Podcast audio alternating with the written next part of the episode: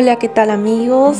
Espero que estén todos bien. Mi nombre es Viviana y hoy como todos los viernes que hablamos de espiritualidad aquí en Jojo Jonas, eh, quiero compartir con ustedes esta película que me pareció ideal y también quiero compartir para, con ustedes. Esta titula El cielo es real, es de tipo drama. Ahora les cuento la, el resumen de la película y la reflexión en un pequeño poblado de la ciudad de Nebraska, vive una familia muy ejemplar y creyente. Todd Burpo, que es el nuevo pastor de la comunidad, él vive en el pueblo con su esposa y sus dos hijos. La situación económica en la familia no es tan estable, así que para pagar las cuentas no le queda otra opción de trabajar en varios empleos. Aparte de su negocio de carpintero, ingresa también al cuerpo de bomberos como voluntario. Este, bueno, estos sucesos hace que se vea apartado él de su familia, todo para pagar también las facturas y darle una vida digna a, sus hijos y a su esposa. Pese pero a todas estas consecuencias, la familia Burpo nunca perdió la calma y se mantenían felices. Ya una mañana de juego de béisbol, eh, Todd se fracturó el pie, hecho que lo tuvo un poco estresado, así que decidieron ir de paseo con, la familia. Ya de, de, regreso a su hogar, el hijo de Todd, llamado Colton, que era un niñito todavía, se encuentra muy mal, le comienza a subir la fiebre y ya en el hospital le diagnosticaron un caso grave de apendicitis. Eh, este debía ser operado de emergencia.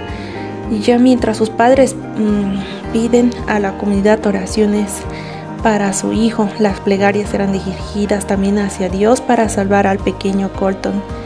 Meses más tarde, durante una excursión de, de familia, Colton le cuenta a su padre sobre la experiencia sobrenatural que vivió durante la operación.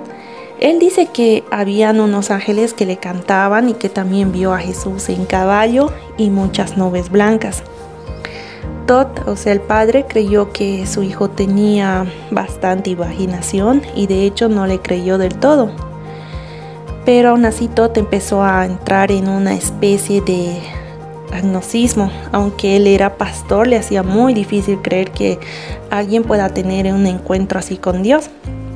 Las prédicas que él presentaba en la iglesia ya no eran tan profundas como antes, así que decidió darse un tiempo también de espacio. Mientras las experiencias de su hijo eran más insistentes, tuvo un encuentro. El niño tuvo un encuentro con su bisabuelo fallecido de hace 30 años y que también conoció a un bebé que nunca llegó a nacer. Todas estas revelaciones son impresionantes para su padre porque su hijo hablaba con tanta naturalidad que Todd no terminaba de creer todo lo que le había revelado el cielo. Una película muy buena que nos deja mucho para reflexionar y sobre todo eh, para el día de hoy, que pone sobre la mesa la fe nuevamente y como vemos que muchos de los personajes también tambalean eh, los cimientos de su fe, aún así proclamados verdaderos creyentes.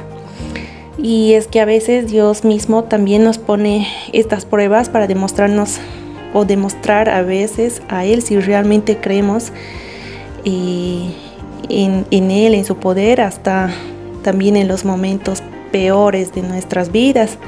Al parecer muchos nos encontramos, por así decirlo, en esta zona de confort y decimos, tal vez amarle a Dios cuando todo va bien, pero cuando empiezan ahí las cosas mal, hasta dudamos de su existencia y dudamos de todos sus misterios, de sus milagros.